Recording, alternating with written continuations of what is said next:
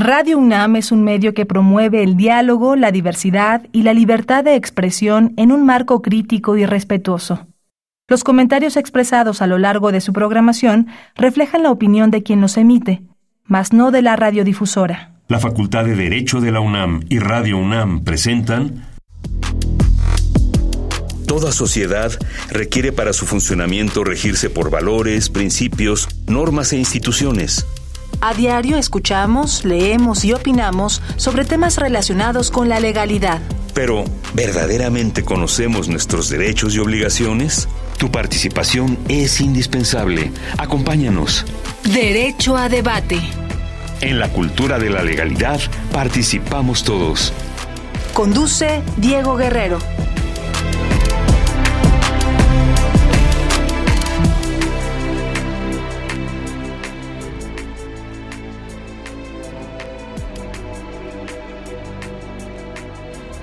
Hola, muy buenas tardes a todos y todas. Bienvenidos a Derecho a Debate en la Cultura de la Legalidad. Participamos todas y todos. Mi nombre es María José López y en esta ocasión le agradezco al doctor Diego Guerrero por cedernos los micrófonos a nosotros los jóvenes para hablar pues sobre un tema bastante interesante y pues ya saben como cada martes les agradecemos que sintonicen el 96.1 FM Radio UNAM. Están en Derecho a Debate.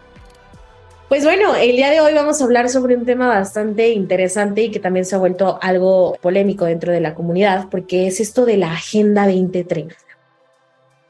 De acuerdo al panel que nos acompaña el día de hoy, vamos a hacer la, introducción.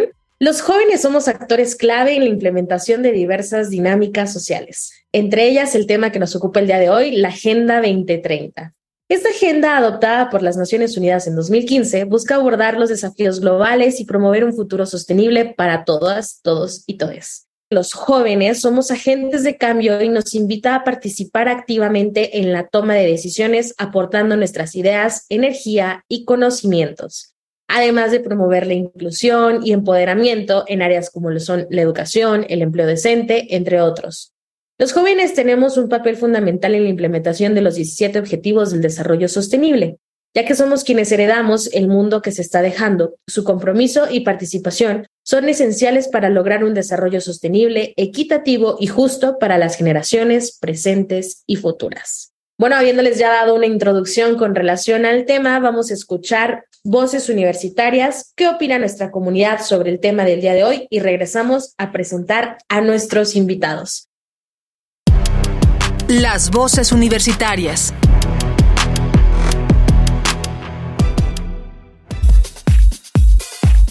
¿Sabes qué es la Agenda 2030? Pues en realidad sé muy general que es como, no sé si sea como un programa. Según yo sí, es un programa que propuso la ONU y se aceptó por todos los países que están conformados por la ONU, que es un programa de ay, siempre me equivoco, sustentabilidad o sostenibilidad, ajá, de, ajá, para, para todos los países que estén en la ONU. Y pues es para, recuerdo que tenía como, mm, como que se dividía en, cierta, en ciertos puntos y pues ya, o sea, creo que su punto, su, su punto central era como terminar con la este, con la hambruna mundial y como planificar mejor eh, las ciudades, que unas apoyaran a otras, este, con recursos, comida, etcétera. Y pues ya, pero según yo en México, o sea, bueno, creo que eso ya tiene bastantes años y la verdad es que no he escuchado más de ello no es algo que creo que haya, bueno, o sea, no sé si me estoy preguntando mi opinión, pero, pero creo que no es algo que haya tenido un peso suficiente a nivel global, porque creo que nadie lo está llevando a cabo, o no sé. Pero si sí lo están llevando a cabo, pues la neta es que no tiene como mucho renombre, ¿no? Y es lo único que se sobre La Agenda 2030 es un proyecto que tiene la ONU justamente para establecer diferentes objetivos, que son los objetivos de desarrollo sostenible, para alcanzarlo de aquí a 2030. La idea justamente es, o, o era más que nada, alcanzar un cierto nivel tanto de sostenibilidad como para seres humanos, planeta y economía que nos permitiera a todos como, como seres humanos de encontrar un nuevo en, establecer un, nuevo paradigma económico y social que nos permitiera establecer ciertas características únicas y, cierto piso parejo, por decirlo, para todos y todas acá. Mm, no, no sé qué es la Agenda 2030, bueno, en su totalidad. Pues si mal no recuerdo, creo que era un, plan, un, un plan que este, dio a conocer la ONU para el desarrollo sustentable, sostenible, creo que abarcaba algunos objetivos que creo que entraban en, dentro de la esfera económica, social y ambiental este, no me acuerdo cuántos objetivos eran, no sé, alrededor de 17 o 20, en el cual pues todo era, para mejorar el mundo, ¿no? Como poner fin a la pobreza, creo era este cuidar la vida marina, este, la igualdad de género, o sea, muchos objetivos justamente para pues, mejorar, no sé, este tipo de pues de vida, ¿no? Ese desarrollo de, de la sostenibilidad del mundo. Lo que sé es que fue propuesta por la Asamblea General de la ONU y que tiene que ver con el desarrollo sostenible, pero siendo honesto no sé exactamente cuáles sean los objetivos.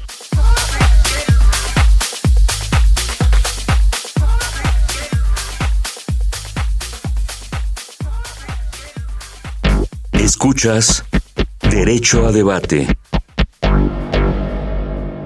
Estamos de regreso en Derecho a Debate en Radio 96.1 FM. Recuerden que estamos en nuestras redes sociales en Facebook, Instagram, TikTok y Twitter como Derecho a Debate. Y pues bueno, vamos a lo que nos toca. El día de hoy nos acompaña David Itza. Buenas tardes, David, ¿cómo estás? Muy buenas tardes a todas, todos y todos los que nos escuchan. Desde la alcaldía Milpalta para el mundo entero, aquí les mando un saludo. Buenas tardes, David. Buenas tardes, Fátima. ¿Cómo estás? ¿Qué tal, María José? Muy buenas tardes y de igual manera muy buenas tardes a todo el auditorio que nos escucha. Muchísimas gracias por la invitación. No, muchísimas gracias a ti por acompañarnos y también nos está acompañando Giovanni Paniagua. ¿Cómo estás, Giovanni? Buenas tardes a todo el auditorio. Muchas gracias, María José, por la invitación. Aquí desde Xochimilco. ¿De dónde surge la agenda? Pues bueno, primero tendríamos que remitirnos al año 2000, cuando se crean los Objetivos de Desarrollo del Milenio. Esto también, pues, fundado, generado en la ONU. Y es hasta 2012 cuando son los países que se dan cuenta que, bueno, los ODM no están cumpliendo su objetivo, que deciden hacer un nuevo plan global en miras principalmente de atacar a el cambio climático, más bien a los efectos del cambio climático y tratar de lograr reducir la pobreza a nivel mundial. Y así, en septiembre de 2015, pues se firma la Agenda 2030 por 193 países, compuesta por 17 Objetivos de Desarrollo Sostenible, 200 indicadores y 195 metas. Entonces, a grandes rasgos, eso es la Agenda 2030. El desarrollo sostenible, vamos a entenderlo como esta meta, este conjunto de factores por los cuales se busca hacer el mejor de los resultados sin comprometer los recursos que tenemos en el presente y los que se puedan tener para las generaciones futuras. Ahora bien, el desarrollo sostenible también lo vamos a entender como una transdisciplina.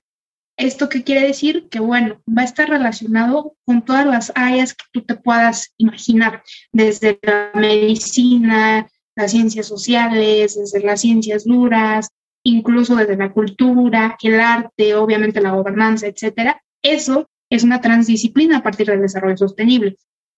Excelente, Fátima. Nos haces un gran resumen de algo que lleva muchísimos años trabajándose, porque es decir, o sea, la Agenda 2030 no solamente surge en el 2015, sino que ya tiene bastantes pues, antecedentes con relación a este tema. David, ¿nos podrías hablar un poco sobre estos antecedentes que tiene la Agenda 2030? Porque no, nada surge de la noche a la mañana, eh, entonces todo tiene un principio y esperemos que no tenga un final, ¿no? Que siga algo que se siga dando paulatinamente. Entonces, cuéntanos, David, ¿cuáles serían los antecedentes? Pues prácticamente a mí me gustaría comenzar justo en el siglo pasado. entre los años 70 y 80, nosotros desde las ciencias sociales y desde las ciencias duras ya empezábamos a ver una crisis, una crisis en materia ambiental, una transformación social, empezábamos a ver un descontento político, un desarrollo identitario, empezamos a identificar bastantes cosas.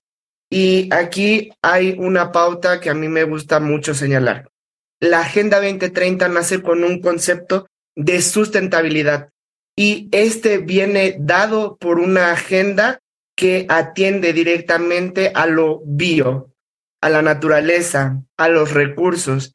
Y esto nos hace pensar y repensar todos los conceptos a través de este concepto de sustentabilidad o de sostenibilidad. Esto se modifica completamente en el 2000 cuando justo los ODMs y lo que nosotros pensábamos desde las academias, desde la política, desde la economía global e internacional como desarrollo, empezó pues justo una decadencia y empezamos a darnos cuenta que lo que nosotros habíamos pensado no era tan bello como lo habíamos pensado o tan fácil como lo habíamos previsto. Entonces, estas crisis que ya se habían dado a notar desde los 70 en los 2000, justo con el cambio de milenio que podríamos solo enunciarlo, que en realidad pasaron muchas cosas a nivel personal, social, colectivo, ¿no? A niveles de investigación, a niveles incluso de medicina y de ciencia. Todo esto reforma y vuelve a darle un giro completamente a lo que vamos a entender de nueva cuenta y lo que nos va a volver a sentar en el 2015 a sacar esta Agenda 2030 con plataformas distintas, con mecanismos distintos, con metodologías replanteadas, justamente las poblaciones y las juventudes a partir del 2000 son las que modifican todo, ¿no? Entonces, creo que esto es un antecedente primordial. A mí, en términos de cultura, me gustaría decir algo que casi no se enuncia, que es para el 2015 la sociedad cultural artística global puede concentrar por primera vez una comunidad o un nicho global que hace, enuncia y pide un objetivo en educación y cultura más sustancial en esta agenda. No se logra como tal por cuestiones políticas internacionales, sin embargo, en cuestiones de medidores, la cultura se posiciona como un eje rector, un eje transversal para pensar toda esta agenda. Entonces creo que hay bastantes cosas de las que hablar con respecto a los antecedentes. Claro, y que pues es fundamental hablar de esto, pues para entender precisamente qué es la Agenda 2030, cuáles son los objetivos y pues también cómo poder llegar a cumplirlos, ¿no? Y en este sentido, Giovanni, a mí me gustaría preguntarte actualmente cuáles son los desafíos que presenta la Agenda 2030, que básicamente pues estamos ya a ocho o siete años de concluir con ese periodo. Aquí quiero iniciar con una frase, con unas líneas que me encantan, que todo esto es un llamado a la acción global. Bien, esto es un llamado a la acción global y existen, siempre va a existir un área de oportunidad en donde trabajar, pero aquí hay un punto de referencia sumamente importante. Yo lo tomo como un punto de inflexión. ¿Por qué? La comunicación que nosotros tenemos con base a los propios objetivos. Y con esto es, ¿cuál es el conocimiento que nosotros tenemos como sociedades para esto? ¿Cómo los estamos reconociendo? ¿Cómo los estamos viendo? ¿Cómo los estamos comunicando? ¿Cómo lo estamos trabajando? Porque esto no solamente es un trabajo de unas cuantos, como mencionaba, es un llamado a la acción global. Y como llamado a la acción global, todos tenemos competencia para transformar, para crear, para llegar al punto en donde queremos simplemente crear, en este sentido, un mundo mejor. Bien, con todo esto, se ha estado trabajando en erradicación de pobreza, desarrollo sostenible, igualdad y equidad. Y claro, todo está y sigue marchando pero aquí es hasta qué punto realmente las personas conocemos los objetivos, conocemos los antecedentes, a veces no se puede trabajar si nosotros no tenemos los conocimientos de lo mismo, porque simplemente no sabemos de dónde vamos a partir.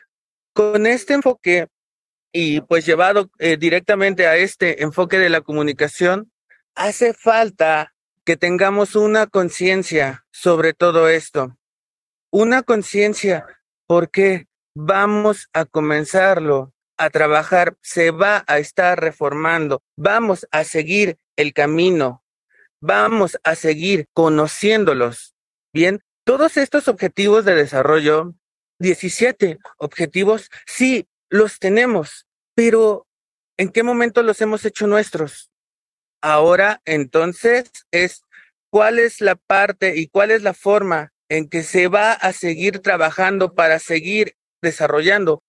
Vamos a tener el conocimiento de los objetivos del milenio, los ODS, y vamos a tener una perspectiva mucho más amplia. Pero hay que dar a conocer y seguir dando a reconocer todo lo que tenemos hasta este punto y haciendo una pregunta. ¿Realmente todos tenemos conciencia de que existen los ODS o solamente tienen conciencia unos cuantos? Bien, entonces creo que en ese sentido aún se están trabajando, pero la parte de comunicación de los mismos es sumamente importante para llevar al progreso óptimo de la Agenda 2030. Ok, Giovanni nos habla pues sobre esta cuestión de la concientización con relación al tema de la Agenda 2030 y también visualiza algo bastante interesante que no todo el mundo sabe qué es la Agenda 2030. ¿De qué manera podemos involucrar a las personas para que se enteren y sepan qué es esto de la Agenda 2030, David? A ver, tú dinos. O sea, ¿de qué manera? ¿Qué hace David? ¿Qué hace la comunidad? ¿Qué puede hacer la comunidad para poder entender a la Agenda 2030 es una pregunta que yo me he hecho todas las mañanas. Tenemos que reconocernos en una sociedad contemporánea que vive y posiciona esta agenda en una brecha generacional impresionante. Esta brecha generacional, este cambio de milenio que en algunos parece que no sucedió nada, pero que en realidad en el interior de cada uno de los de las personas sí sucedieron muchas cosas que no podemos dimensionar seguramente de manera rápida o de manera muy cercana, pero tenemos que entender que algo que dijo Giovanni, el tema de la comunicación es súper, súper importante es una agenda que se posiciona en un contexto donde generaciones no se hablan, no se topan, es muy difícil que se comuniquen, los sistemas de comunicación y de simbolización son completamente diferentes, los mecanismos de reproducción, los mecanismos de transmisión de los conocimientos de la cultura y de la agenda son completamente diferentes y entonces hay una tensión increíble. Hay algo que nosotros tenemos que ir ayudando a que encuentre su cauce, encuentre su propio ritmo.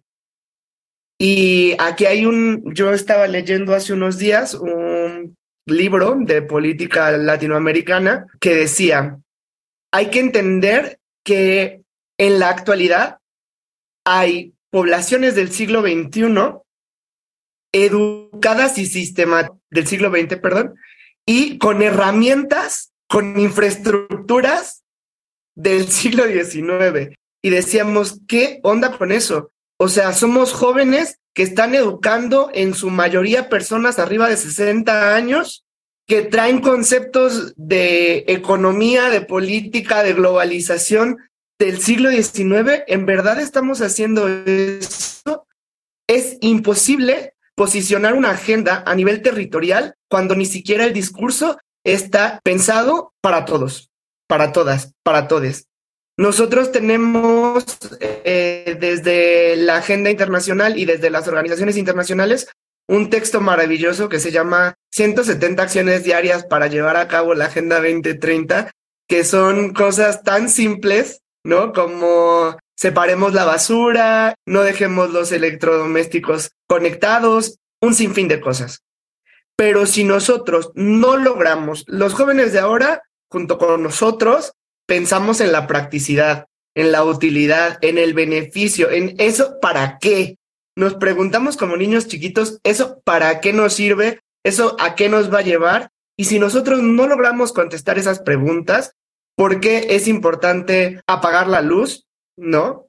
¿Por qué es importante replantearnos la igualdad sustantiva de los géneros? ¿Por qué disminuir la pobreza? ¿Cómo nosotros podemos sumar a ello? ¿Cómo desde, no sé, desde los procesos de donación, desde las acciones comunitarias, desde el apropiamiento territorial, desde la construcción de ciudadanía, lo podemos hacer en nuestras vidas cotidianas, no lo vamos a lograr. O sea, creo que ese es un reto súper importante y el tema es la comunicación. ¿Quiénes lo están comunicando? Y tú al principio del programa lo decías, los jóvenes somos una pieza clave para el desarrollo de la misma.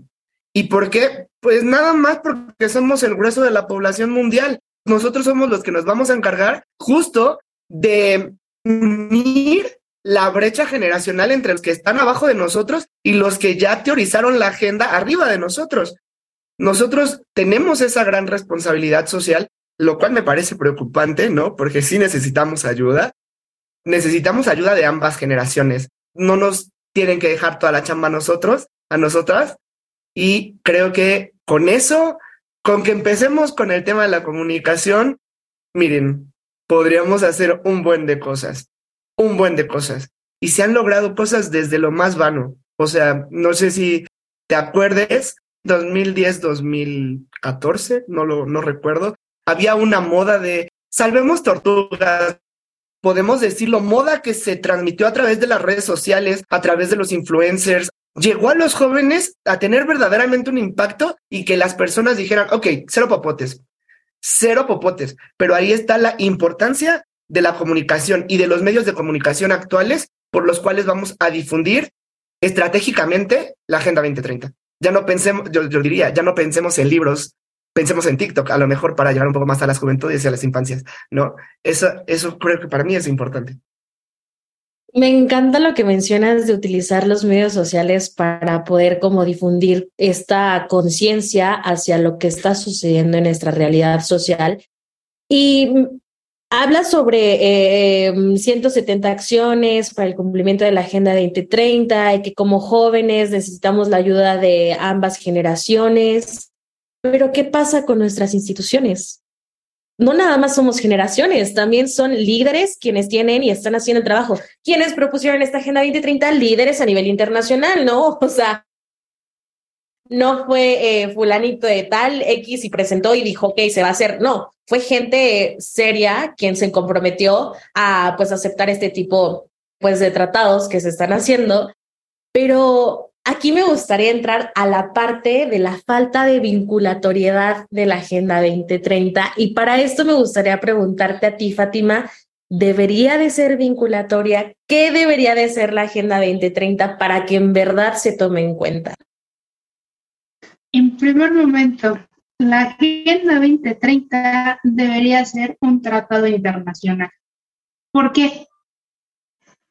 Cuando se hace este plan de acción global y que así ha sido definido por la Asamblea General de Naciones Unidas, pues es un simple acuerdo que efectivamente no tiene una vinculatoriedad y no obliga a los estados que suscribieron el acuerdo a que de verdad lo cumplan, por lo cual pues es totalmente voluntario. Y claro ejemplo de esto es el foro político de alto nivel que se hace en ECOSOC año con año. Cada país decide si presenta sus avances o no.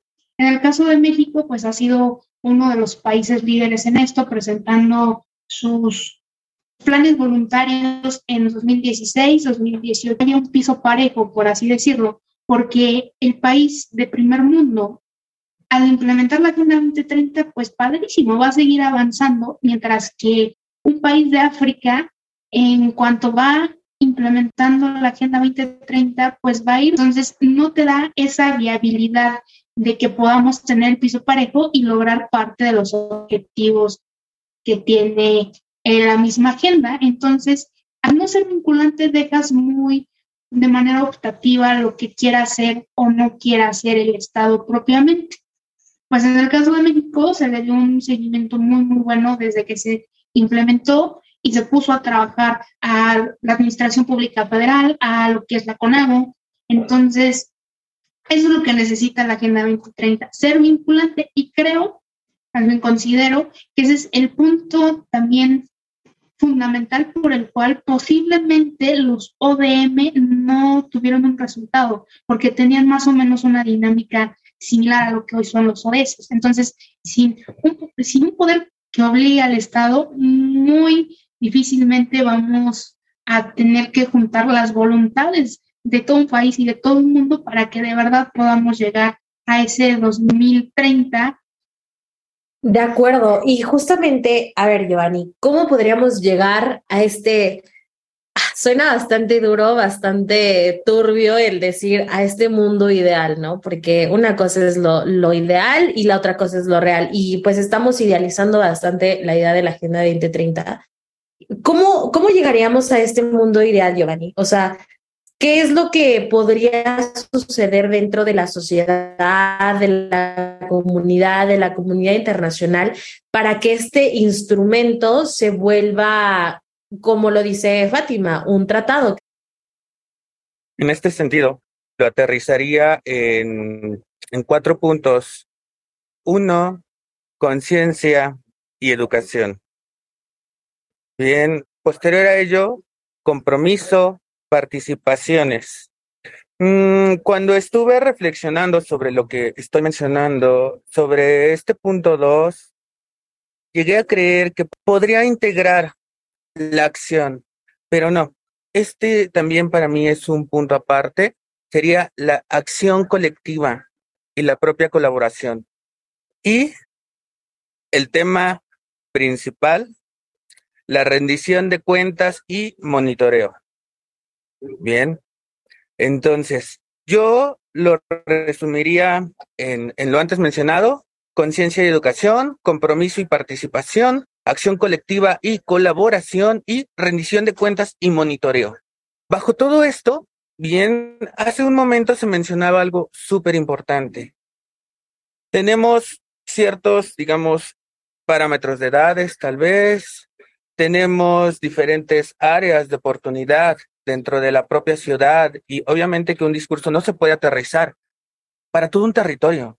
Entonces, ¿de qué forma dentro de esta investigación que yo hice, que es precisamente hablar de derechos, derechos humanos, me acerqué, tuve un acercamiento con varias personas, yo les preguntaba, trataba de ir como un observador participante además, les preguntaba, oye, ¿cómo les explicas a tus alumnos qué son los derechos? Porque ellos me dicen que tienen derecho a jugar, pero para ellos, ¿qué son los derechos? Entonces, es que eso no está en la currícula. Ok, excelente. Oye, ¿qué hay con la Agenda 2030? Es que eso no está en la currícula. Ok, ¿les has platicado de ello? Mm, no. Entonces, creo que aparte de estos cuatro puntos es que exista una real simbiosis del conocimiento de la propia agenda con los sistemas públicos para que desde las infancias se pueda comenzar a trabajar bien, a conocer, a reconocer. Entonces, de forma concreta, a tu pregunta, yo lo dividiría en los cuatro puntos antes mencionados, con un trabajo excepcional desde las infancias. Claro, y de hecho tocas un, un, tema que a mí me gusta mucho, que es la educación, porque a mi opinión la educación ay, es la base de toda construcción que se hace dentro de la sociedad, ¿no? Y hablando de construcciones dentro de la sociedad, hablamos de que pues también la sociedad pasa por procesos de adaptación.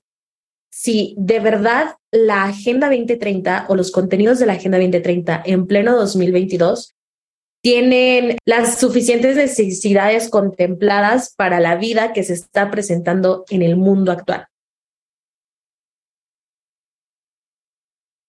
A ver, yo considero que el planteamiento de la agenda, si bien está desterritorializado, desvincula del territorio que caminamos todos los días, nosotros podemos ver muy claramente que yo te lo puedo decir desde mi contexto, en, en mi palta, nosotros podemos salir al campo, podemos salir a los mercados, podemos salir a las escuelas, podemos salir a las plazas públicas y nos damos cuenta que la comunidad existe y coexiste y no le afecta el que no conozca la Agenda 2030.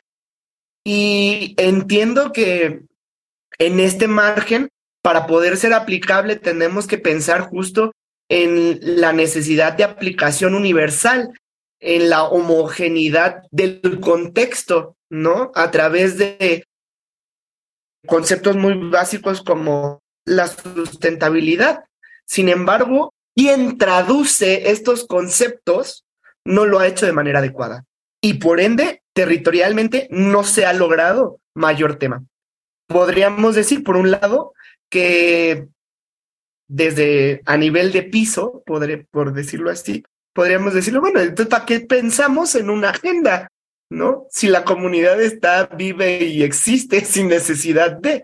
Por otro lado, la cuestión de normar y de regular, de sistematizar todo este tema del recurso, de los ecosistemas, del medio ambiente, de la economía, pensar en esta nueva, y aquí lo, yo lo tenía, pensar en esta nueva generación, en este nuevo tiempo donde el ser humano es el eje rector de la modificación del planeta, dices, bueno, entonces, ¿qué está mal?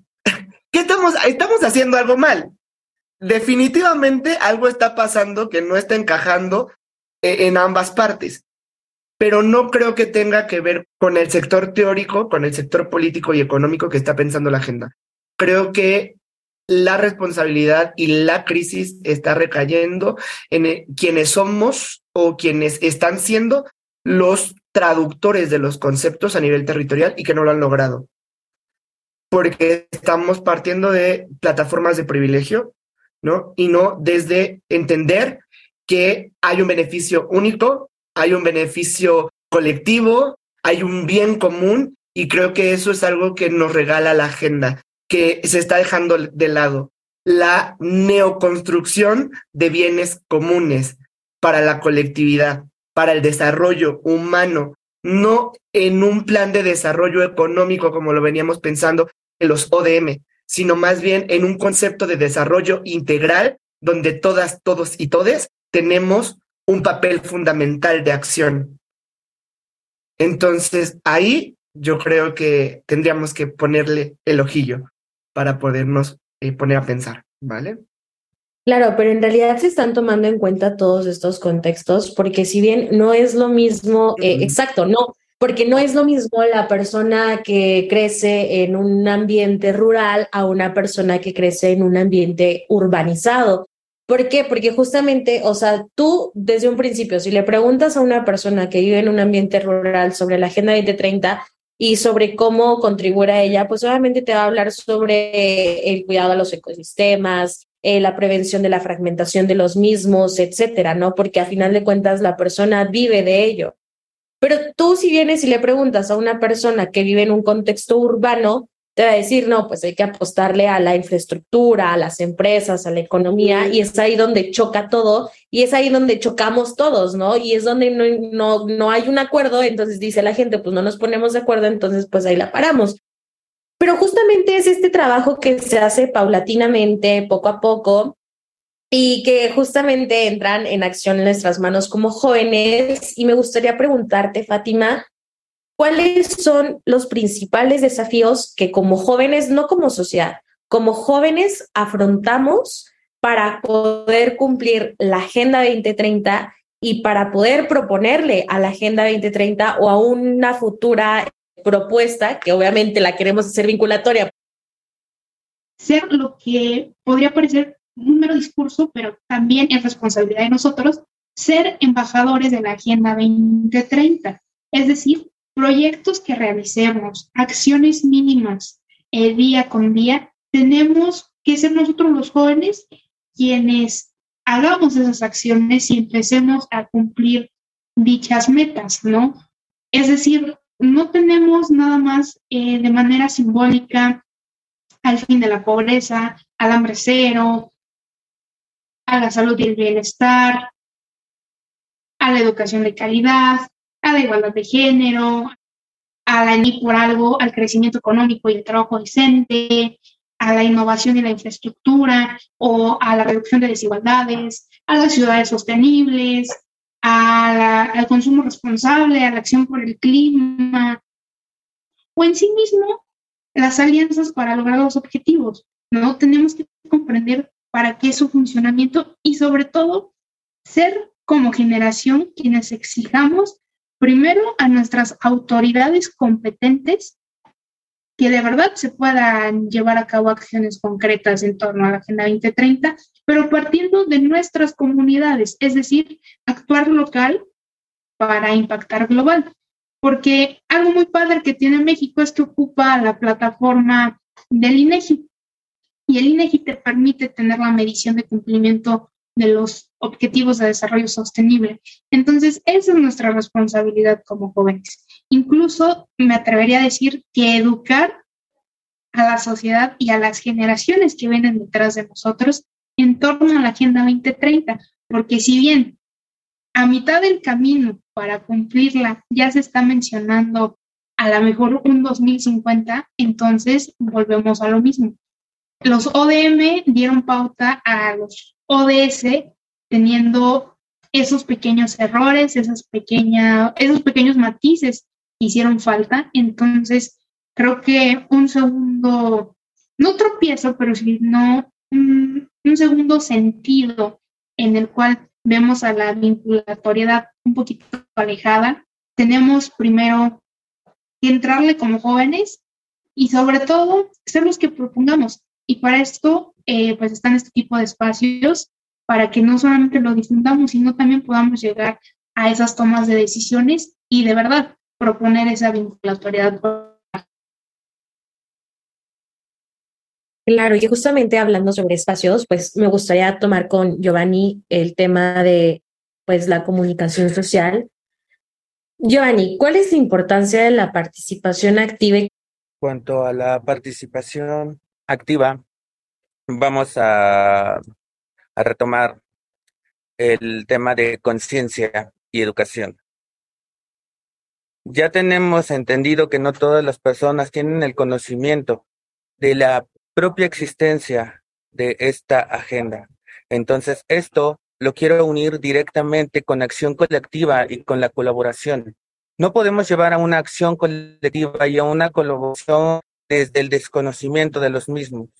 Entonces, la educación al final va a ser la herramienta, la batuta. Y ahora, ¿en qué momento nosotros lo estamos entendiendo? Y aquí esta es la parte este, primordial para mí. Una, un factor importante es, lo estoy entendiendo, pero la otra es, ¿me lo estoy apropiando? ¿Por qué? Porque lo apropio, soy capaz de replicarlo. Bien, y si lo estoy replicando, a una pequeña comunidad y esta pequeña comunidad lo lleva a una comunidad un poquito más grande y luego un poquito más grande y un poquito más grande y un poquito más grande, bueno, entonces ya vamos a tener un lazo total dentro de esta comunicación. Entonces, la conciencia y la educación como un parteaguas va a llevar, desde mi punto de vista, a concretar toda una acción colectiva y ahora, con toda esta acción colectiva, ya podemos tomar en cuenta todo el compromiso y toda la participación, porque ya no se está hablando desde un desconocimiento. Simplemente ya se fue utilizando, claro, libros, redes sociales, televisión, radio, medios tradicionales, medios digitales, trabajando con un común. Bien, en ese sentido, si se trabaja con un común y no por un interés, va a comenzar a penetrar, permear de forma adecuada.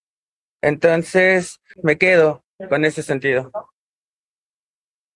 Perfecto, y hemos hablado de muchísimos ejes y contextos como lo es eh, la comunicación, la economía, la cuestión de la educación. Pero David, me, gustaría preguntarte, ¿qué pasa con la cultura dentro de la Agenda 2030? Háblanos un poco de esto. La cultura eh, 90 del siglo pasado y en la construcción de los eh, objetivos del milenio, todavía se tenía una concepción de la cultura como un tope, como un proceso que iba a alentar los procesos de transformación y de innovación en las comunidades, pensando en la tecnología, en el desarrollo y en el comercio internacional. Por lo que eh, durante los años 70 se pensaba y se decía desde los ámbitos internacionales que la erradicación de la cultura o de la diversidad cultural era la vía para la construcción de un piso firme en el desarrollo. Esto se dan cuenta justo en la construcción de los ODM que no funciona y que no es así. Y en la Agenda 2030 se plantea como ese eje rector vinculatorio en el que tenemos que entender lo que ganó la comunidad global artístico-cultural en la construcción de la Agenda 2030 es empezar a pensar que desde las comunidades, desde su vida cultural comunitaria, desde su día a día, podemos pensar en formas y en mecanismos de acción global. Pensar que a lo mejor lo que nosotros desarrollamos aquí cotidianamente puede ayudar a otras comunidades en África o pueden ayudar a otras comunidades en Argentina o en Estados Unidos o en España, en etc. de países. La cultura tenemos que entenderla como ese pilar que nos va a hacer entender la conexión del uno con el otro. Y es que las redes sociales han desdibujado las fronteras físicas para llevarnos a la exploración y el descubrimiento de los territorios cibernéticos que no tienen fronteras yo puedo consumir en este momento lo que está pasando en el otro lado del mundo en cuestión de segundos. Puedo entender o por lo menos ver lo que están haciendo las comunidades juveniles, tradicionales, rurales de otros continentes. Y eso me va a ayudar a entender los procesos de mi propia localidad, darle sentido, darle valor, darle cohesión. Y entonces, a partir de eso, plantear un modelo de sostenibilidad. Hay un gran teórico que dice que el gran reto de la cultura en la Agenda 2030 es posicionarlo en el concepto de sostenibilidad, porque pensar en el concepto de sostenibilidad desde lo que nos viene dado por la protección del medio ambiente es justo pensar a futuro. Y durante varios siglos la cultura se ha cimentado, idealizado en el pasado no en lo contemporáneo y no en la construcción del futuro. Hay una canción muy buena donde se habla de charros cibernéticos, marías, marías psicolotrónicas que nace en el 90 y es justo esa iniciativa de decir la cultura tiene que estar pensando hacia el futuro para la sostenibilidad, hacia las culturas en ese camino de transformación, sin temor alguno, más bien con mucha cautela, con mucha energía, con herramientas sólidas que justo porque, bueno, sabemos que el tema de la invisibilización y de los riesgos existe. Se habla de turismo sustentable, se habla de comunidades sustentables, se habla de un buen de cosas donde la cultura puede posicionar y dar indicadores, puede dar mecanismos y puede también formar desde los territorios. Aprovechemos eso, de verdad, aprovechemos eso, atendámoslo sin miedo, ¿no? Eh, sé que es muy difícil, es muy, pero muy difícil. Lo hemos intentado varios años. Creo que es un reto interesante y a mí me gusta. La verdad es que mi tesis es sobre eso. Entonces, a mí me apasiona mucho ver cómo la cultura se tiene que posicionar en el centro y de ahí repensar. Es un error pensar que la cultura no es inherente a nosotros. Todo lo que nosotros hacemos es cultura, por ende la agenda es cultura y la transformación es con la cultura, ¿no? Entonces, ahí, ahí lo dejaría.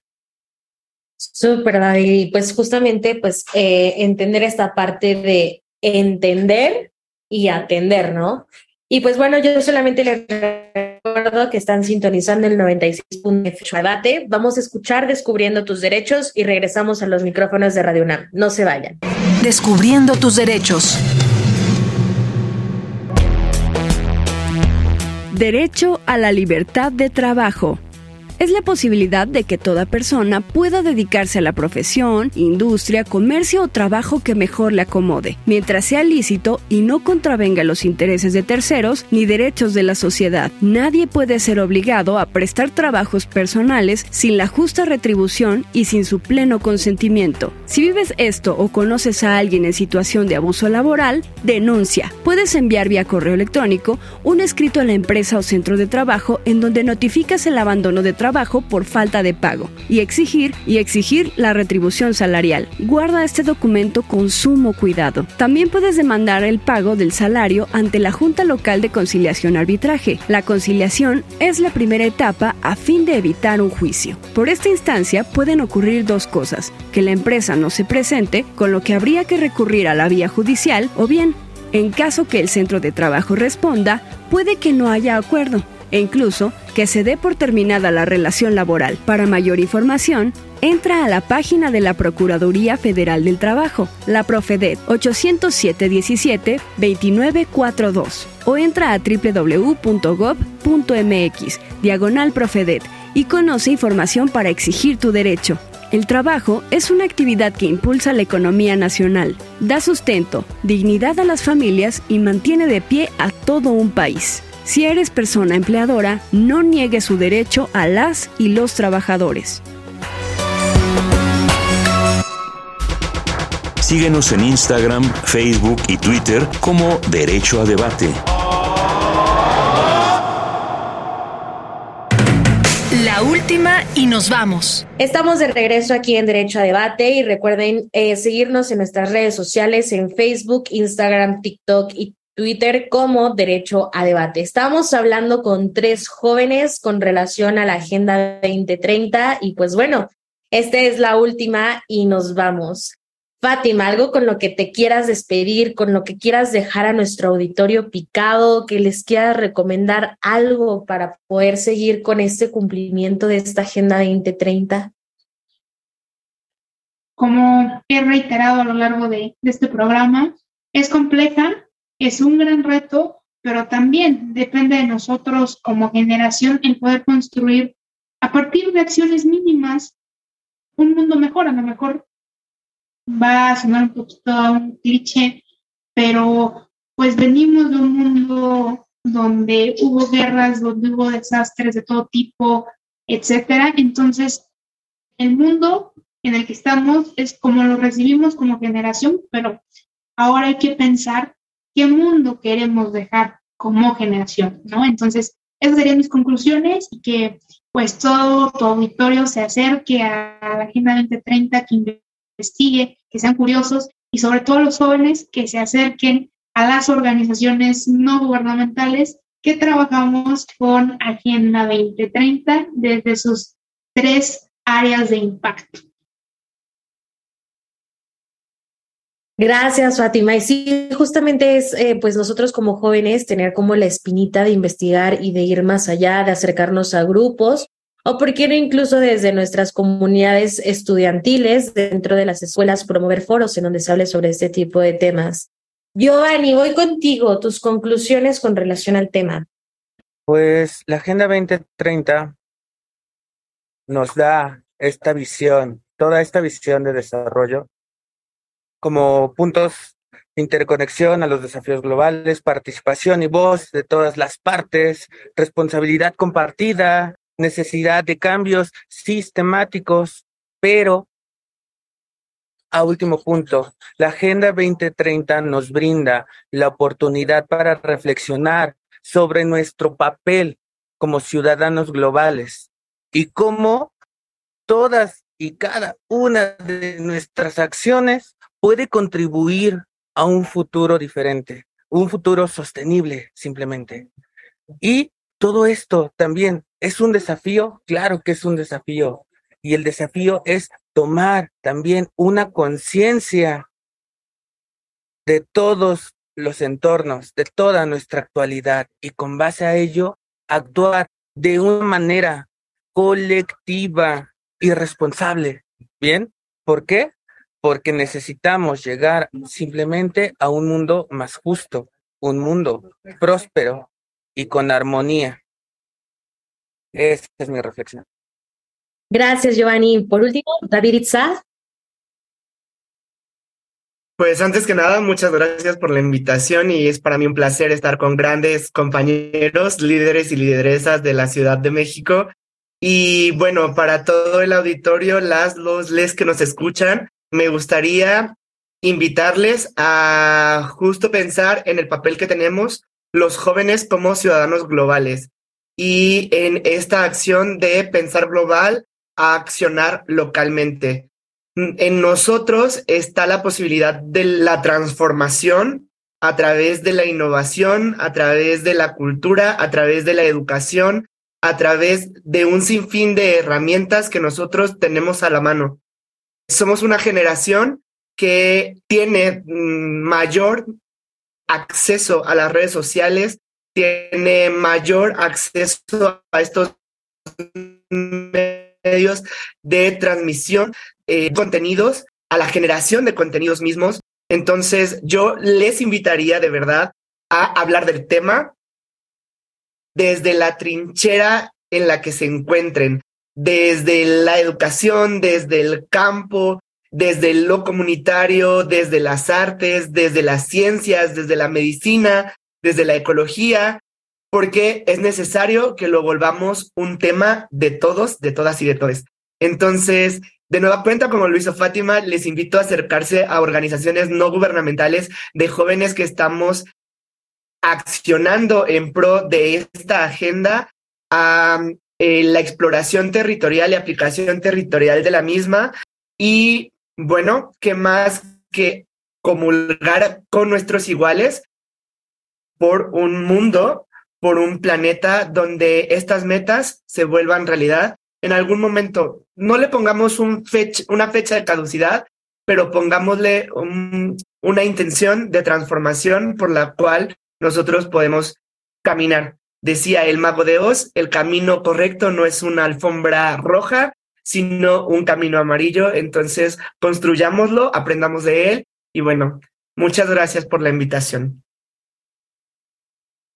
Y pues bueno, de ver Cultura al Derecho por Canal 22 todos los miércoles a las 7 de la mañana y a las 5 de la tarde. Agradecemos en la coordinación a Renata Díaz Conti, en la asistencia Mari Carmen Granados y Edgar Cabrera, en la comunicación y difusión Giovanna Mancilla, en la operación técnica Arturo González, en la producción Francisco Ángeles, esto fue Derecho a Debate. Recuerden que en la cultura de la legalidad participamos todos y todas y nos escuchamos el próximo martes a las 4 de la tarde por el 96.1 FM Radio UNAM. Los dejamos con la programación musical de Radio UNAM. Hasta luego.